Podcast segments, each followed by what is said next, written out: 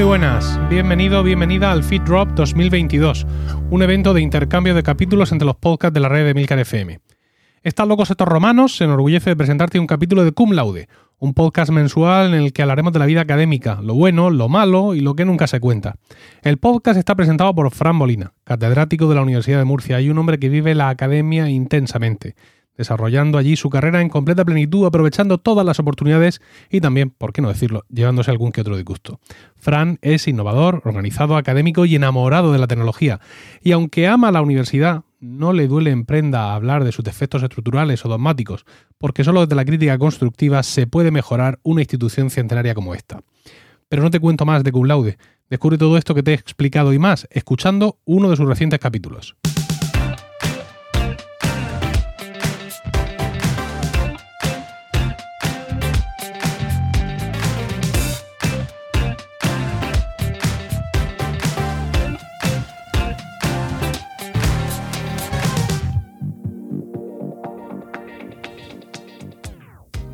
Bienvenidos a Cum Laude, un podcast de Milcar FM, capítulo 23 del mes de noviembre de 2021. Soy Fran Molina y quiero compartir con todos vosotros mis experiencias.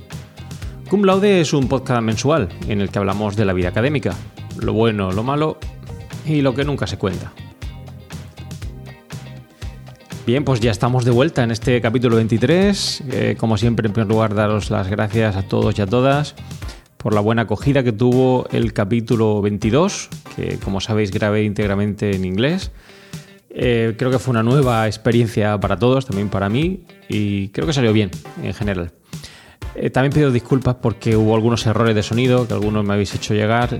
parece que se acopló, se acopló perdón, se acopló el audio eh, en el micrófono y bueno, al final pues esto salió de alguna manera en el, archivo final.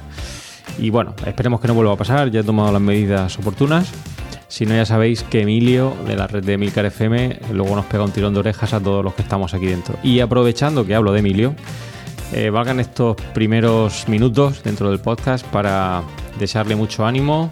Eh, si no lo sabéis, pues bueno, está pasando una temporada un poquito delicada de salud. Eh, tiene muchas ganas de continuar con su labor de podcasting y bueno, eh, Emilio, estate tranquilo porque todos los que formamos parte de Milcar FM, oyentes y podcaster, estamos aquí para apoyarte y seguimos manteniendo muy alto el nivel como tú nos has enseñado. Así que bueno, mucho ánimo Emilio. Y por último, recordaros que tenemos el grupo de Telegram, el grupo de Telegram donde podemos resolver dudas, plantear sugerencias para, nuevos capítulos y también para que estéis informados de todo lo que acontece en el mundo académico. Sin duda el podcast pues, nos ayuda a comentar con mayor detalle un tema en concreto, pero el grupo de Telegram, eh, ya sabéis, lo tenemos ahí disponible, aparece en las notas del programa, podéis suscribiros y plantear, como digo, todas aquellas dudas, comentarios, sugerencias que entre todos podamos resolver. Al fin y al cabo, el objetivo de este podcast y del grupo de Telegram es ayudaros. Ayudaros a todos los que estáis realizando una carrera académica para que de alguna manera, pues bueno, eh, podéis resolver esos pequeños problemitas que tenéis el día a día o resolver esos traspiés con los que os vais enfrentando en, vuestra actividad.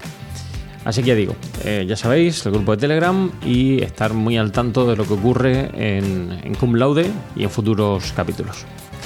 Y hablando de capítulos, pues hoy toca hablar de este capítulo 23, que em, lo he llamado el lado oscuro del mundo académico. Es un podcast que va a ser, eh, yo diría, opuesto a lo que tradicionalmente vengo comentando y que hacía anteriormente con Carmela, ya que voy a hablar de un tema un poco controvertido, o de varios temas controvertidos en lo que respecta al mundo académico. Y para ello, pues eh, lo que voy a hacer es aprovechar que, por cierto, y aquí introduzco mi cuña publicitaria, eh, también participo en otro podcast que se llama Los siete pecados digitales, que dirige Iñaki Tobar y que saldrá también este fin de semana. Y bueno, a raíz de grabar ese podcast, donde hablo de nada que tenga que ver con el mundo académico y hablo de videojuegos, retros, etc., eh, me surgió la idea de hablar precisamente, como digo, de este lado oscuro de, la universidad y eh, siguiendo la analogía con lo que es el podcast de Iñaki Tobar y en el que participo, que se llama Los siete pecados digitales, yo voy a hablar del lado oscuro de la universidad hablando de los siete pecados capitales. Pero los siete pecados capitales que acontecen de alguna manera en el mundo académico. Bien, eh, quizás esto no sea del agrado de muchos o, alguien quizás se sorprenda con alguna de las cosas que voy a comentar aquí, pero bueno, esto es el podcasting y por lo tanto ah, tengo licencia por parte de Emilio por comentarlo y es lo que voy a hacer. Bien, ¿qué son los siete pecados eh, capitales y cuáles son? Bueno, pues los siete pecados capitales eh, enunciados por Santo Tomás de Aquino y que están conocidos, son muy conocidos por todos en la actualidad, son la soberbia, la ira, la avaricia, la envidia, la lujuria, la gula y la pereza.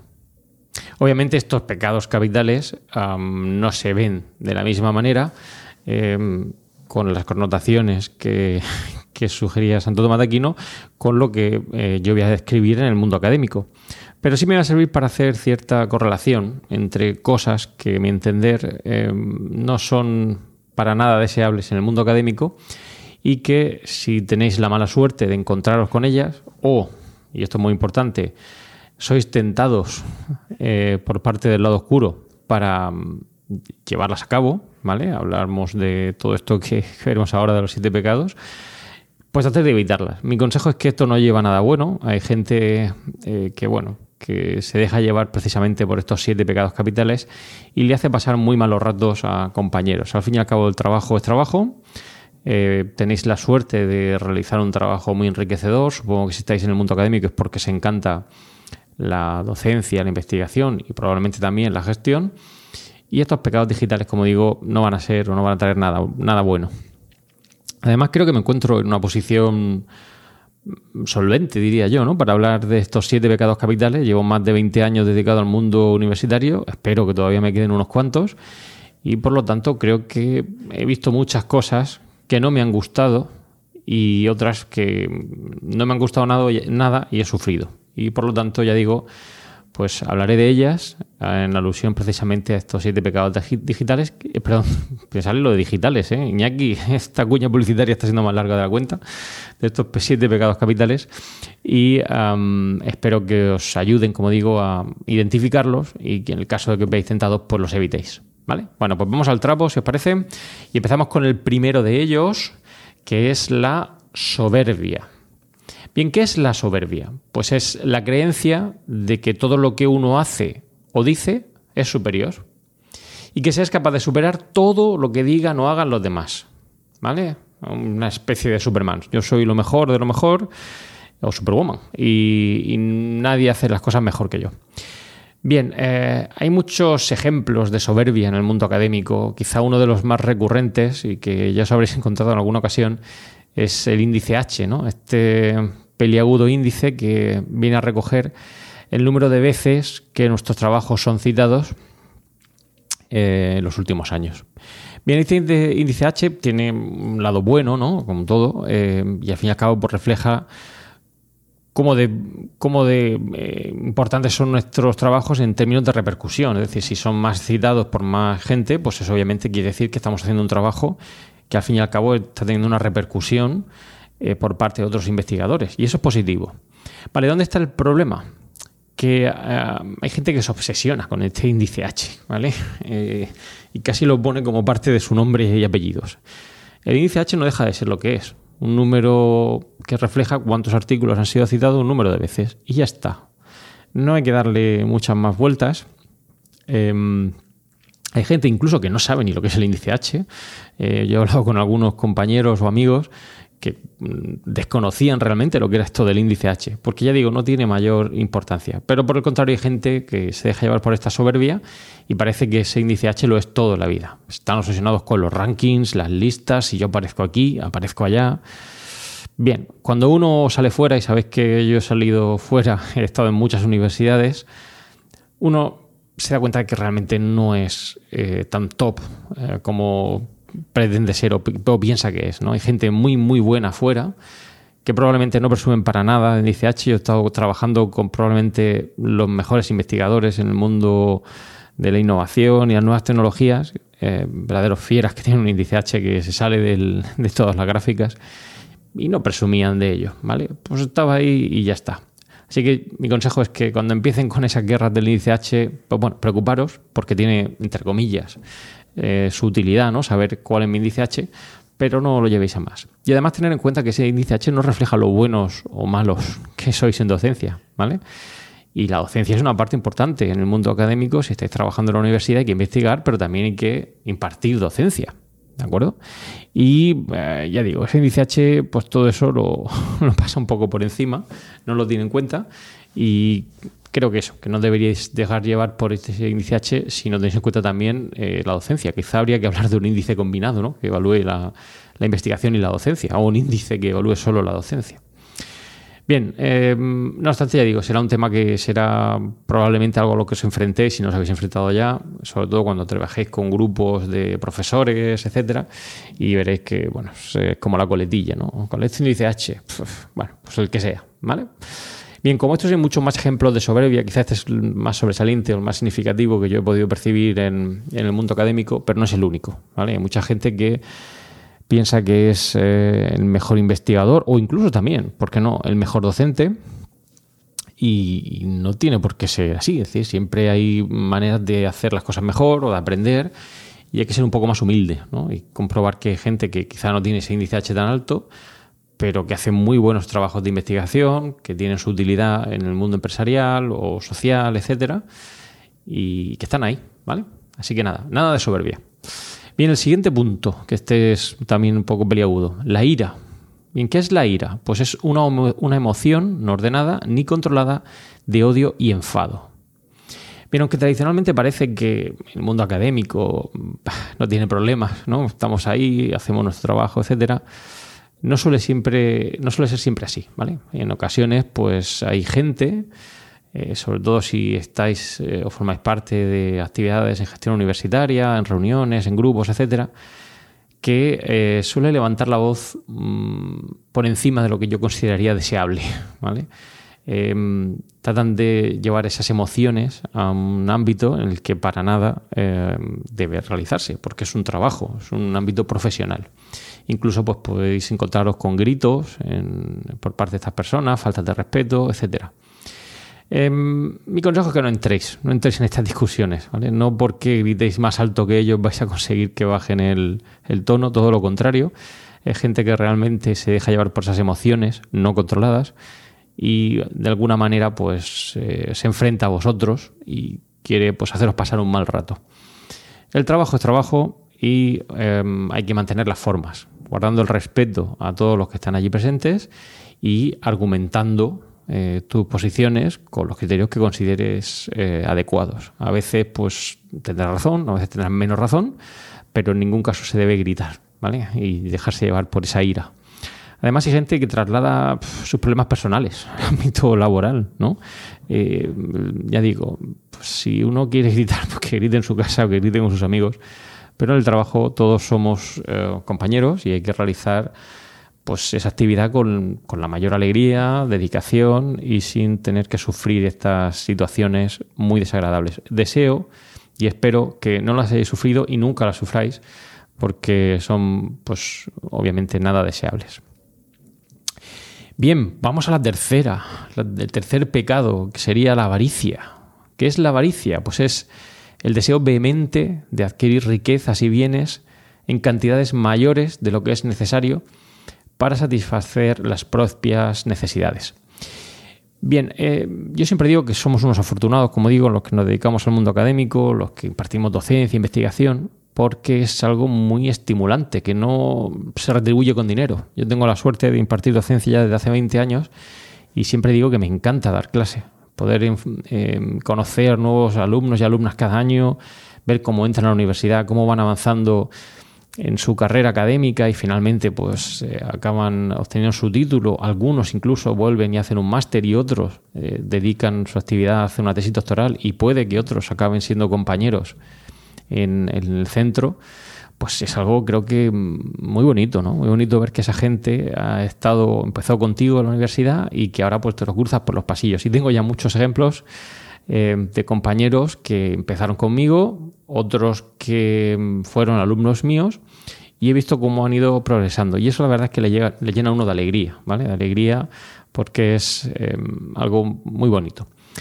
¿Qué ocurre? Pues que hay mucha gente que se olvida un poco de todas estas cosas buenas, como digo, que tenemos en el mundo académico y solo se mueve por dinero. Solo hago algo si me va a dar dinero. Solo doy un curso si me dan dinero. Solo hago esto si me dan dinero. Claro, eh, parece que es enturbiar un poco lo, bueno que tiene precisamente el mundo académico, es hacer esta actividad, em, pues no diría tampoco de manera desinteresada, todo nos cuesta un poquito de esfuerzo eh, pues hacer determinadas cosas en la universidad que no reportan dinero, pero están contribuyendo a que haya un buen ambiente de trabajo y ayudando a otros compañeros. Yo he estado durante mucho tiempo, tiempo siendo tutor Erasmus de alumnos internacionales, tanto alumnos nuestros que se iban al extranjero como alumnos que venían. Y eso es muy bonito, muy bonito porque al final son pues, nuevos alumnos que vas conociendo cada año, eh, ves pues cómo llegan, cómo les puedes echar una mano, cómo encuentras la asignatura idónea para, superar ese curso, etcétera, etcétera. Y ya digo, pues reportan pues, una serie de, de satisfacciones que no son económicas.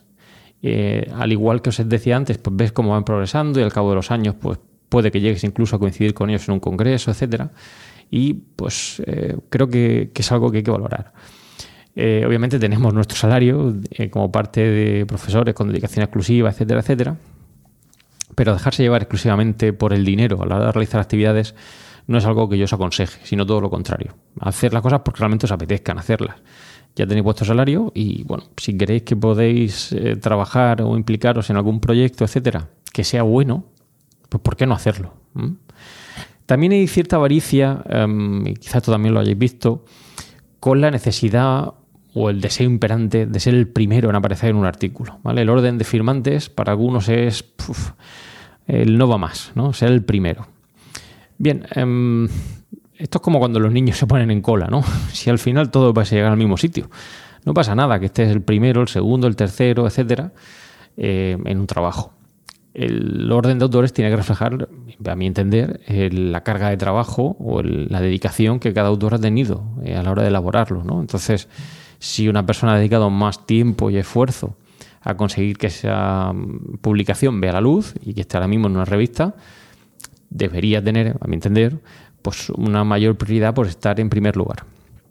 Pero esto no siempre es así. Hay gente que por esa avaricia que se deja llevar, siempre tiene que estar en primer lugar y pues a veces inventan pues todo tipo de o tienen todo tipo de arducia para conseguir ser el primero a la hora de firmar el, artículo. Yo no lo recomiendo, creo que no debéis entrar en esa guerra. De hecho, yo, y no es por presumir aquí, y ya estoy, digamos, en una situación un poco más estable, ya soy catedrático, etcétera, intento ayudar a compañeros que a lo mejor sí que tienen esa esa necesidad ¿no? aparecer en primer lugar en un artículo o en posiciones eh, más avanzadas, ¿no? Y a mí realmente estar el primero, segundo, tercero, pues eh, no me trae tampoco mayor beneficio ¿no? en, el artículo, pero puede ser una pildorita.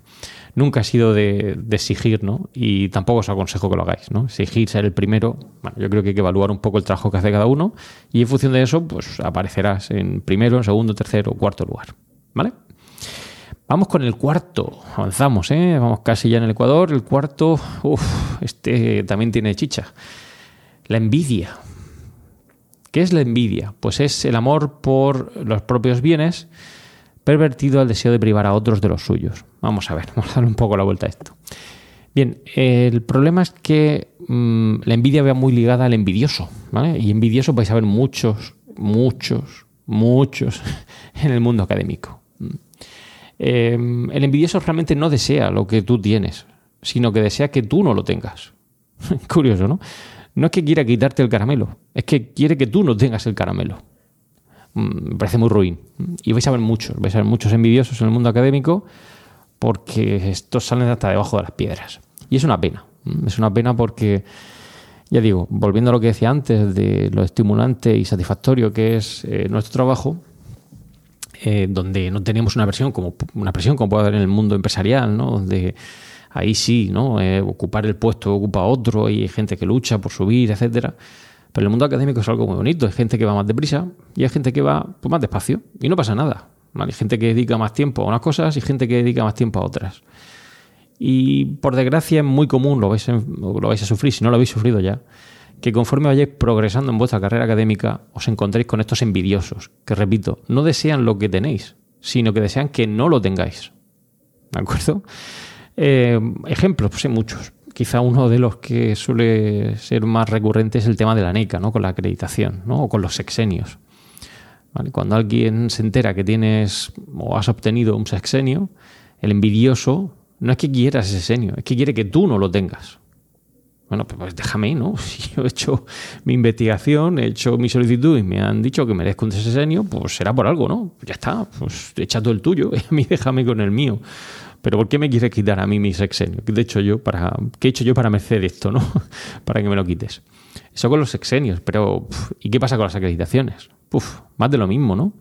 Cuando uno consigue una acreditación que tiene un esfuerzo detrás, los que estáis en el proceso de solicitud, hemos hablado de ella en alguna ocasión, sabéis lo que supone ¿no? pedir una acreditación. Claro, cuando uno la alcanza es una satisfacción, eh, los compañeros, la gente en general debería estar pues, orgullosa ¿no? y, contenta ¿no? de ver que has alcanzado ¿no? un tramo más de escalera y que has subido esa escalera otro peldañito. Pues no, el envidioso es todo lo contrario. El envidioso, repito, lo que desea es que tú no lo tengas. No es que desee lo que tú tienes, que a lo mejor no lo tiene, sino que quiere que no lo tengas. Bueno, como digo, en cualquier caso, con estos envidiosos tenéis poco que hacer. por desgracia, creo que os vais a enfrentar a muchos de ellos y van a envidiar pues todo lo que hagáis. Mi consejo, pues seguir vuestro ritmo, seguir haciendo lo que creéis que estáis haciendo em, bien y seguir trabajando sin caer pues en tampoco en la soberbia, ¿no? en la avaricia, pero siguiendo vuestro camino. Y si dedicáis más tiempo, pues obviamente tendréis un progreso en la carrera académica más rápido frente a otros que dedican menos tiempo. Y tampoco, y esto quizá debería estar aquí, tampoco hay que criticar. Hay gente que dedica menos tiempo a determinadas actividades y va más despacio. Pues no pasa nada. Que vayan a su ritmo. Eh, eso no es peor. Es simplemente pues, que tiene otras prioridades y prefieren ir más despacito. Ya llegarán. Todos llegamos al final al mismo sitio. Por desgracia, todos vamos a acabar en el mismo sitio.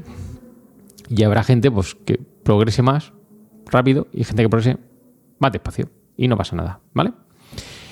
Bien, vamos a el siguiente mm, pecado, que es la lujuria. ¿Qué es la lujuria? Pues es el vicio consistente en el uso ilícito o en el apetito desordenado de los deleites carnales. Bueno, dicho así parece un poco... Bien, ¿dónde podemos ver lujuria en el mundo académico? ¿Dónde percibo yo esa eh, lujuria en el mundo académico? Pues lo veo en ocasiones cuando nos encontramos con el uso inadecuado de los recursos. ¿vale? Em, em, tener en cuenta, sobre todo yo trabajo en una universidad pública con recursos limitados, eh, hay que hacer un, uso apropiado de esos recursos, no podemos derrochar. ¿vale? Em, ni siquiera imprimiendo papel, ¿vale?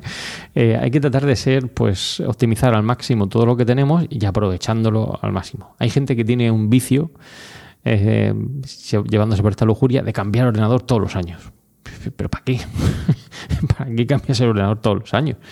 Eso realmente te hace falta, hombre, quizá haya profesionales en nuestro mundo académico que sí que requieran precisamente de, ese ordenador más actualizado y demás. Pero la gran mayoría probablemente no, ¿no? Pero es ese vicio consistente ¿no? en usar continuamente, dejarme llevar ¿no? por tener el último ordenador.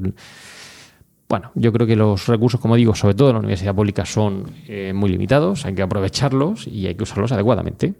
Así que nada de derrochar y eh, saber exprimirlos al máximo. De hecho, digo, he puesto el caso de los ordenadores, pero podría ser pues, un software, em, material de oficina, etcétera. Entonces, bueno, eh, no metáis en ese terreno. Eh, donde probablemente pues os va a costar salir y que además pues engancha. Hay gente que, ya digo tiene ese, vicio ¿no? por, cambiar todos los años o, o, meter algo nuevo. Bien, vamos al punto, uy, estamos casi acabando, el punto 6, la gula. Bien, ¿qué es la gula? Pues eh, se suele identificar con la glotonería, ¿no? con el, consumo excesivo de comida y bebida. Bien, por, desgracia, eh, la gula sí que la vais a sufrir si estáis con la tesis doctoral. A todos supongo que os habrá pasado. Hay gente que no, pero la mayoría pues suele engordar unos kilitos de más. Yo soy el primero que me pasó, porque comía y bebía eh, Coca-Colas ahí en, en, exceso para, pues, para estar muy activo ¿no? y meterme hidratos de carbono a saco para conseguir escribir mi tesis doctoral. Y bueno, pues eso es inevitable, ¿vale? Contra eso no podemos luchar. Pero eh, sí que podéis ver gula em, eh, con gente en el mundo académico que quiere más y más y nunca parece que tiene suficiente. Poner lo que queráis, más cargos, más méritos, más publicaciones, más congresos, más, más y más y más y más. Vuelvo a lo de antes, ¿no? Em, hay que coger y eh, realizar un trabajo adecuado, em, contribuir, en el caso de una publicación, un congreso, y ver si realmente aporta algo. No por conseguir más, em, realmente vamos a ser mejores. Quizá hay que hacer pues, una aportación que sea coherente, que aporte algo al mundo académico, que ayude a otros investigadores o a las empresas, etcétera, y tratar de equilibrarlo. Y además el día tiene 24 horas, como suelo decir. Eh, tenemos una dedicación en la universidad y es imposible poder hacerlo todo y más en esas 24 horas. ¿vale? Hay, que dar docencia o hay que impartir esa docencia, hay que hacer investigación, hay que preocuparse de temas de gestión, etcétera. Pero cuando uno va cogiendo más y más y más y más, pues al final lo que suele ocurrir es que no le presta la atención suficiente a alguna de esas cosas y pues bueno, pues se ve penalizada la docencia, pues que no sale tan bien, o el artículo no sale tan, tan bonito como nos gustaba, o en las reuniones pues no llegamos a tiempo, etcétera. Esto, aquellos que seguís también la filosofía GTD, que sabéis que son las áreas de responsabilidad, es algo recurrente, ¿no? Es decir, yo cuando voy a hacer algo tengo que ver si realmente voy a poder asumir las tareas asociadas a esa área de responsabilidad. No por el hecho de tener más cargo, más mérito, más publicaciones, más congresos, realmente voy a ser más feliz o voy a hacer mejor mi trabajo. Probablemente sea la inversa. Esa Google al final lo que nos va a llevar es, pues bueno, a, a echar fuera ¿no? todo ese exceso de no de comida o bebida, ¿no? sino de trabajo y al final pues explotaremos, ¿no? se nos llenará el estómago y veremos que ya pues no damos para más.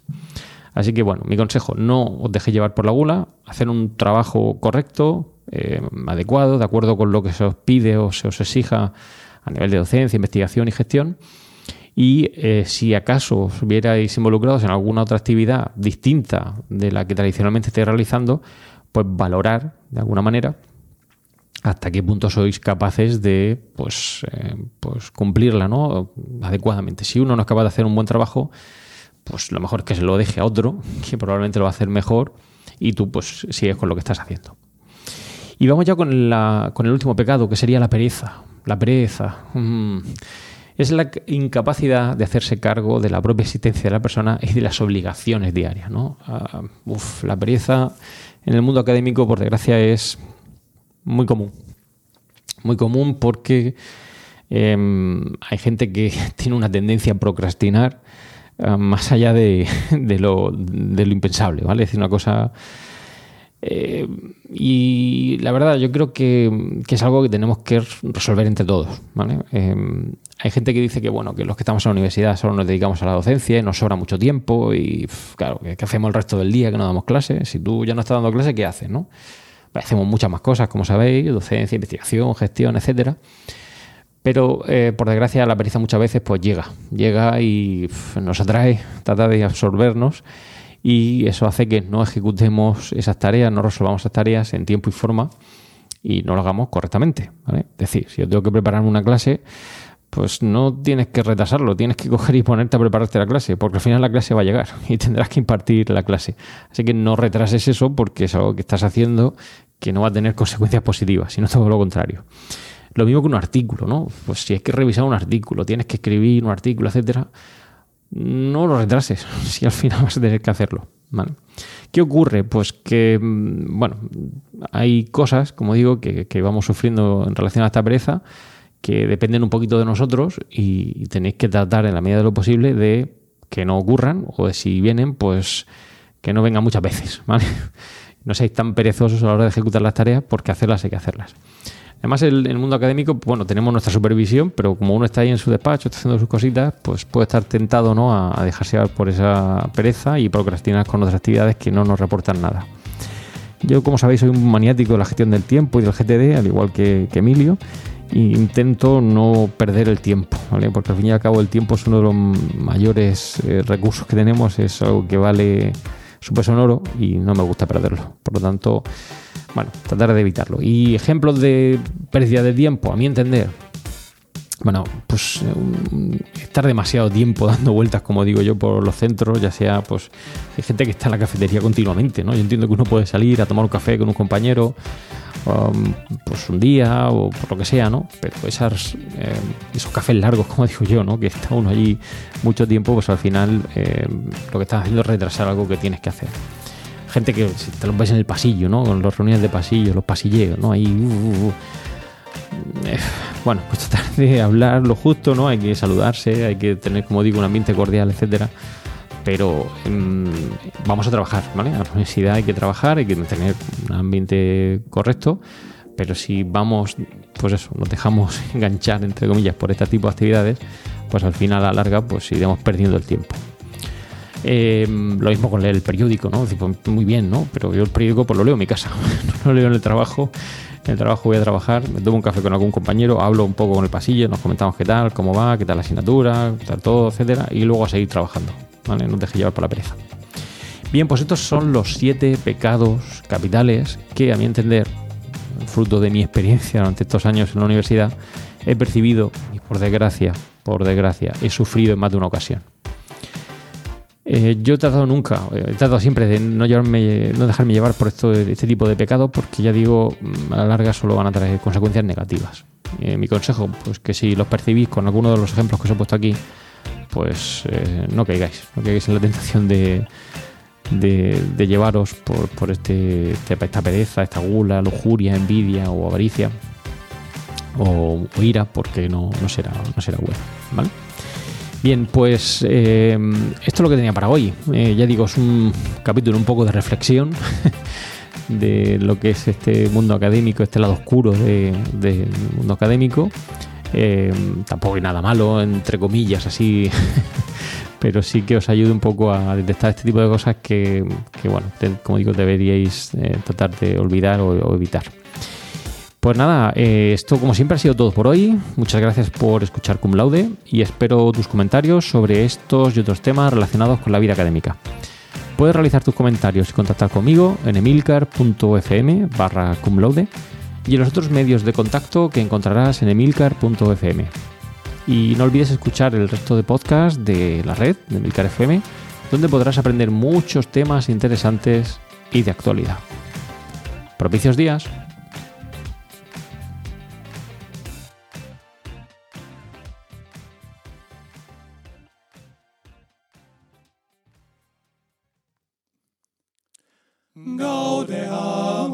Dicitur, juvenes nun sumus, gaudeamus dicitur, juvenes nun sumus, post iucundam juventutem, post molestam senectutem, nos avevitumus, nos avevitumus,